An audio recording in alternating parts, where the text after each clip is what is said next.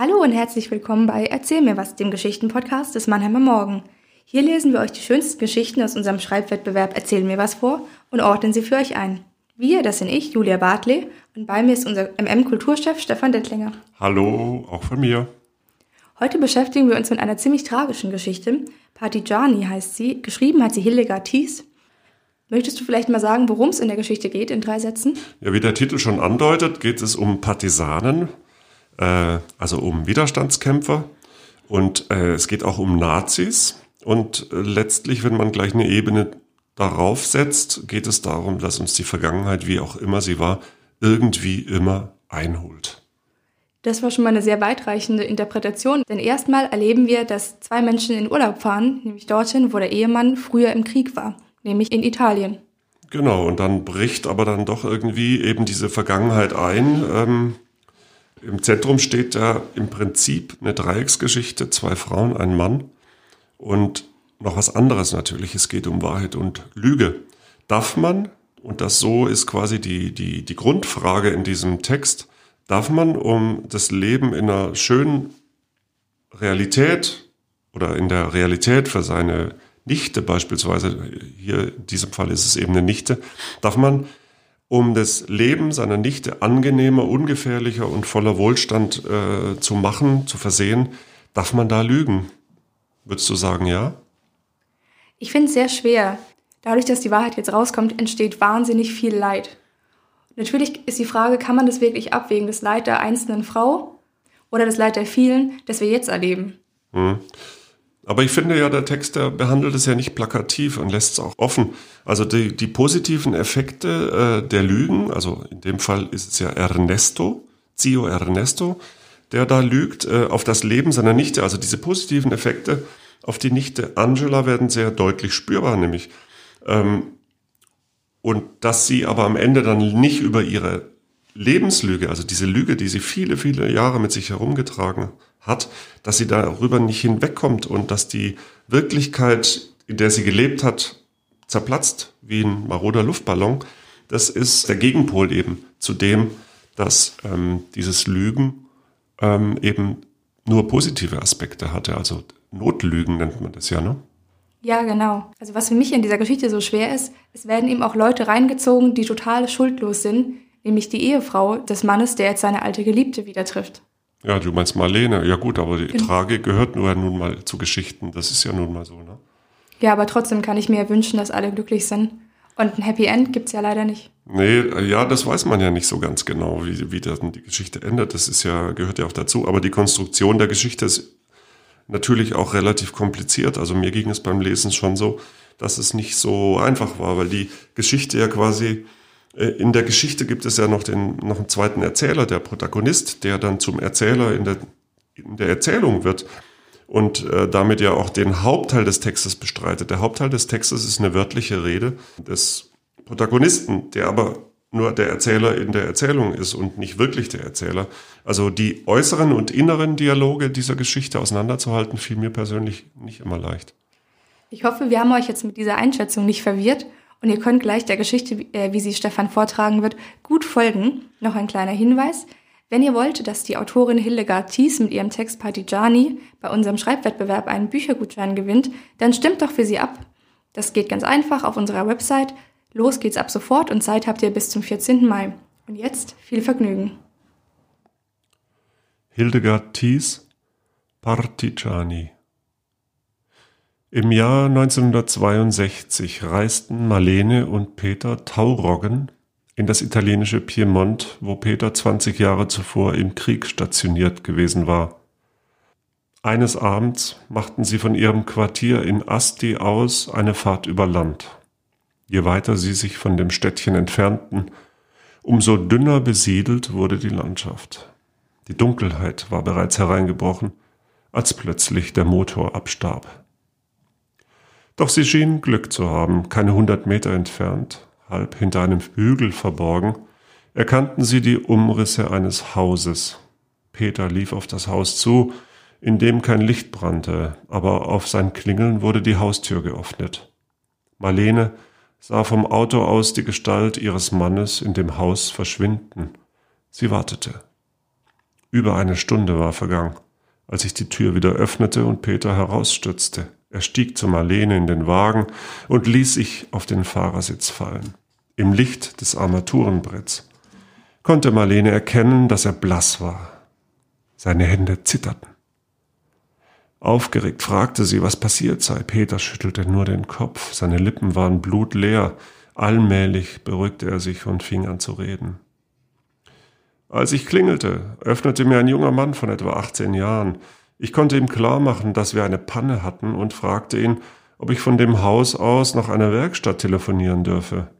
Er nickte freundlich, bat mich herein und ging in sein großes Wohnzimmer voraus, in dem an einem Esstisch eine Frau saß, seine Mutter.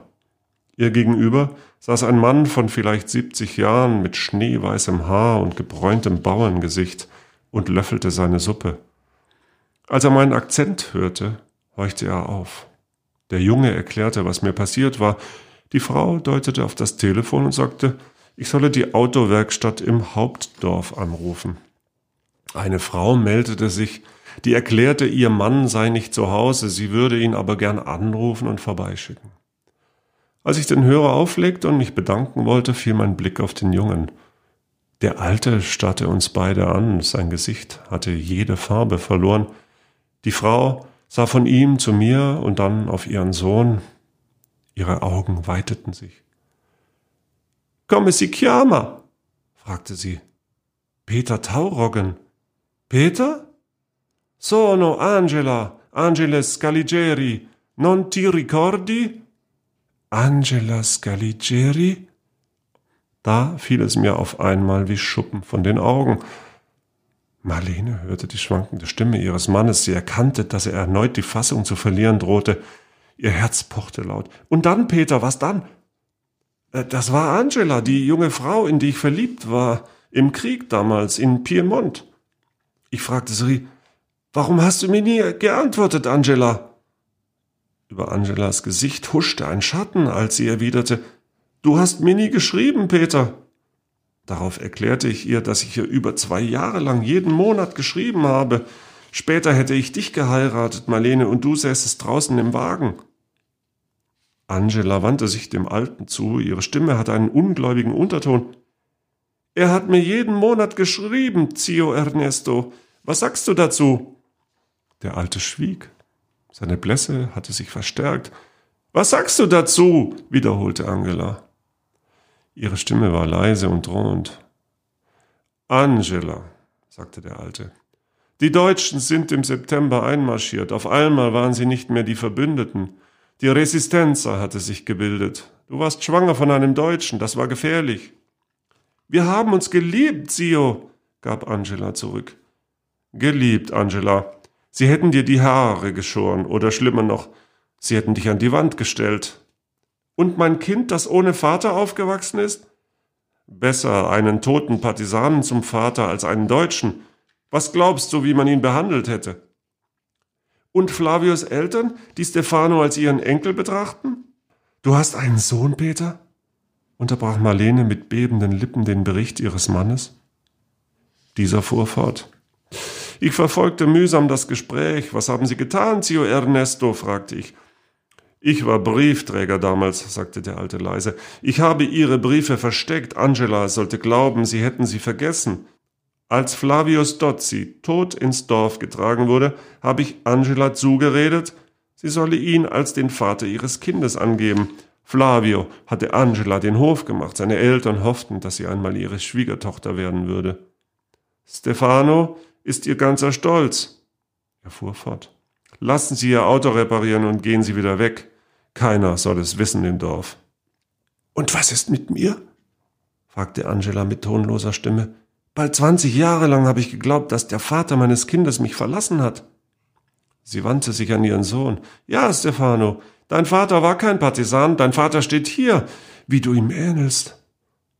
Der junge Mann sah seine Mutter verständnislos an. Was ist mit meinen Großeltern? Das sind die Eltern von Flavio, der in mich verliebt war. Solange ich meinte, Peter habe uns verlassen, habe ich dieses Geheimnis für dich ertragen. Da stand die Frau, die ich einmal geliebt habe, und mein Sohn, den wir beide nicht bekommen haben, Marlene. Der alte Mann stand auf, er sah seine Nichte an. Was willst du jetzt tun, Angela? Für deine Familie war es das Beste. Dein Vater war ein Faschist, den die Partisanen am liebsten umgebracht hätten. Eine Tochter, die von einem Partisanen schwanger war, das hat ihn gerettet. Du hast sie alle gerettet, Zio Ernesto, sagte Angela.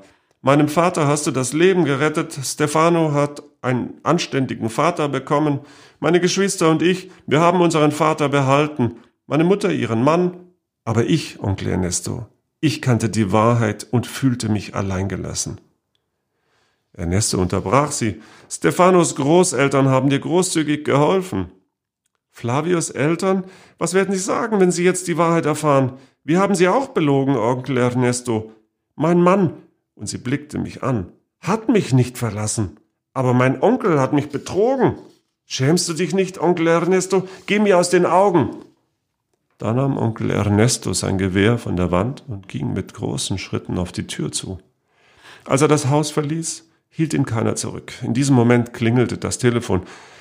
Der Automechaniker gab Bescheid, dass er in einer Viertelstunde da sein werde. Draußen startete knatternd ein Motor. Wir drei sahen uns an. Ich stürzte nach draußen. Ein alter Land Rover holperte über das steinige Gelände und fuhr davon. Am Steuer konnte ich noch den alten Weißhaarigen erkennen. Gleich kommt der Automechaniker und dann fahren wir Ernesto hinterher.